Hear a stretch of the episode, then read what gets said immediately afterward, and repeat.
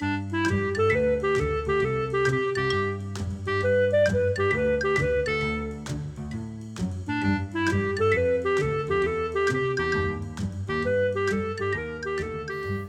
你好，欢迎来到培佑的阅读笔记。每一集我会用五分钟左右的时间和你分享一本书的一个重点，让你轻松学习，持续进步。这一集我们要分享的书籍是《说故事的力量》。好，那我先来朗读一段我写在笔记本中的重点。我们自称相信正直、尊重、团队合作这些价值。但除非它与我们日常生活中的故事交织在一起，否则不会产生任何意义。作家马蹄想要阐明寓教于乐这个大家公认却经常被忽略的价值，在一场演讲中，他用一个故事来说明。他们家的钢琴放在后阳台，练习时间。对他们兄妹来说，一直是个煎熬。他哥哥甚至戴着美式足球头盔，颓坐在钢琴前，表示抗议。长达数月的练习持续进行着，直到有一天，马蹄和他的母亲正在厨房，听到他哥哥尖叫着跑进门内：“妈，快来看，快来看！”他们飞奔到后院。先看到空中高窜的火焰，然后是火的来源——钢琴。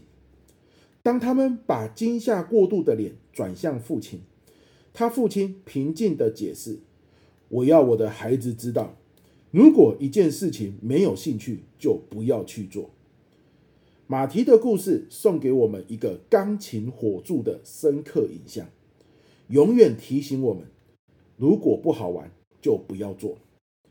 价值需要故事将它们生活化，个人故事是达成这一点的最佳方法。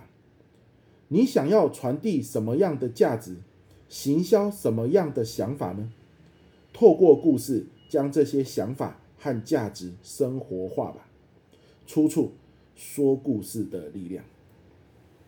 好，我的心得，我最喜欢刚刚笔记中的一句话，叫做。价值需要故事将他们生活化，因为我们知道，不管是品格教育啊、尊重啊、诚实啊、啊友爱啊、团结呀、啊、啊与人为善呐，好，或者是刚刚我们说的各种价值观，好了，都是有一点点八股，会让人家觉得，哎呀，你就是在讲道理，你就是在唱高调。于是呢，每次你讲这些东西，人们就是听得昏昏欲睡。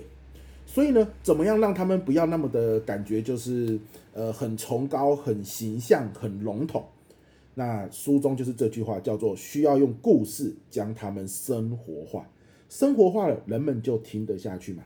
好，所以当我们要推广一个价值、推广一个品格、好推广一个概念的时候，它都属于比较笼统的东西，我们就可以去思考有没有一个故事让这个价值。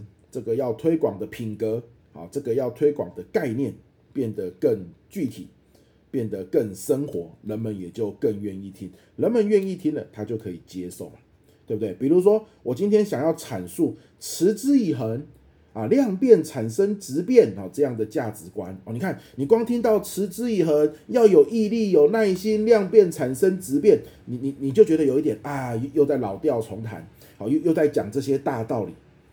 你听不下去，或者是就算你听完了，也很快就忘记，因为它太笼统了，无法在你的脑中形成画面，你就记不起来。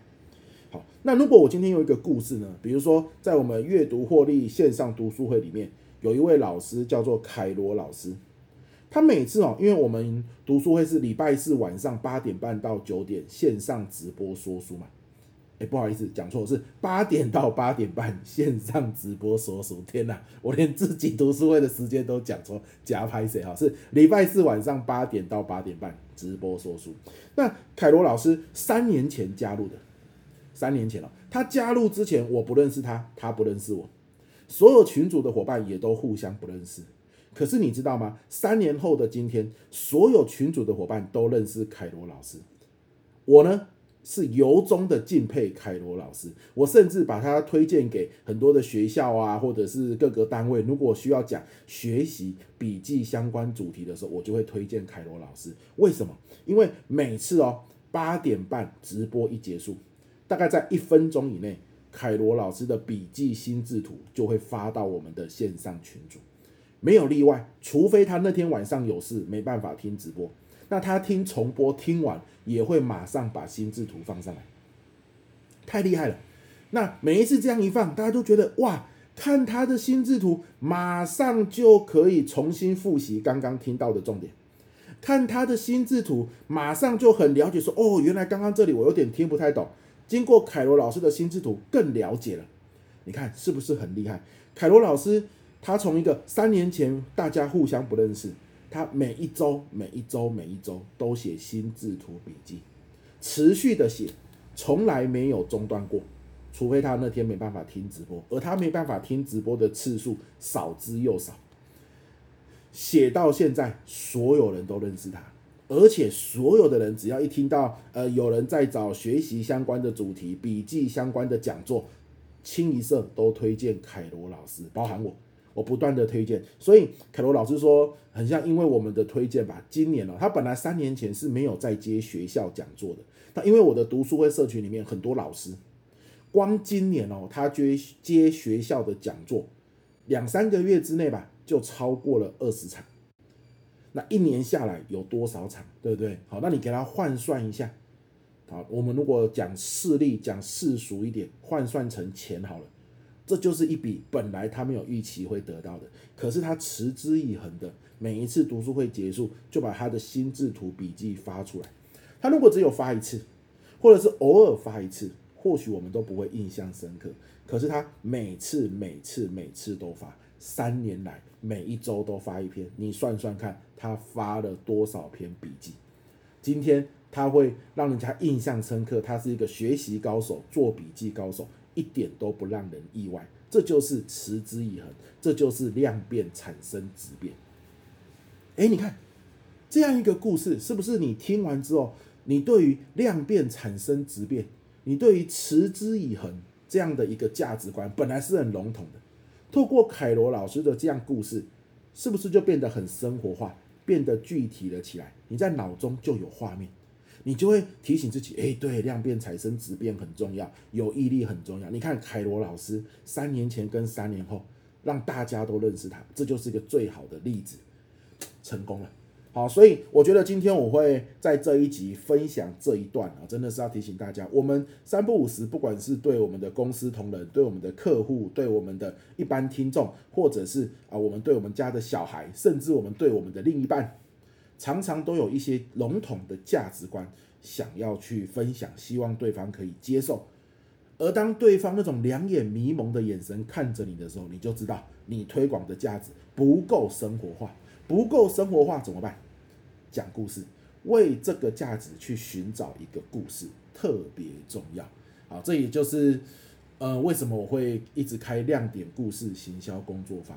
因为不管我们是呃推广我们自己的想法，还是推广我们的产品，一定都是背后有理念的。而理念可以打动人，但是你纯讲理念又没有用，你必须把这个理念包装在故事里面，这个理念才会生活化。哇，我真的是太厉害了！我现在可以讲讲，讲到最后面又绕回来推广一下我的 故事行销工作坊哦。好啦，那既然都讲到这了啊，没原本没预期要讲这件事的，都讲到这了，好不好？来，十二月四号在在台中啊，台中今年最后一场哦，台中场。十二月十八在台北。啊，都还有位置啊，都还有位置。大概，呃，台中场大概剩七八个位置吧，台北场很像剩下十个位置左右。